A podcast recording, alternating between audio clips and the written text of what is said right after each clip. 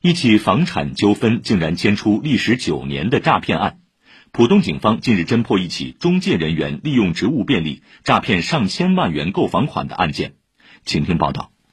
今年八月，久居外地的胡先生回到上海查看父亲过户给自己的房产，万万没想到，他手里的钥匙无法打开房门，好不容易进得门来，房子竟然正在装修。满头问号的胡先生赶紧来到浦东公安分局梅园新村派出所报案。民警初步调查后发现，这处房产确实是胡先生的父亲过户给他，产权清晰，也从没有转手他人。然而，此时一位七十多岁的周先生却说自己支付了一千多万元，从胡先生的父亲手里购买了这处房产，只是尚未最终过户。浦东公安陆家嘴公安处刑事侦查大队黄岩中队长介绍，这起看似离奇的房产纠纷，其实是一起诈骗案。这是一起中介人员利用职务之便诈骗案。民警经过调查发现，九年前，也就是二零一三年，胡先生的父亲曾经动过卖房的心思，当时委托了房屋中介陈某。周先生通过中介陈某支付了两万元购房意向金，但当时他无法筹集到上千万元的房款。黄岩警官说，中介陈某以支付追加定金用于原价留住房源为由，不断向周先生收取钱款。二零一三年，这套房子当时的。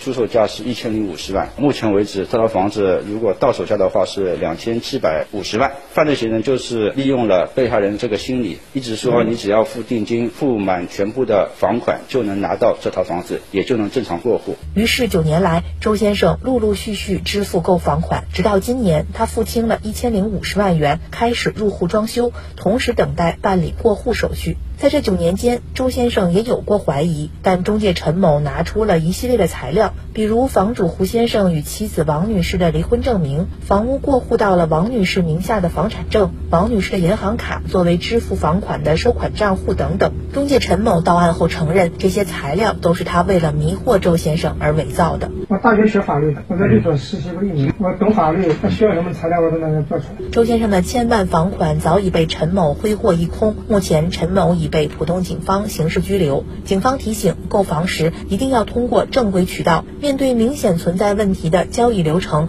要及时提出质疑，并前往房地产交易中心等官方机构进行咨询，避免因不懂不熟而被别有用心的人骗取钱款。以上由记者臧明华报道。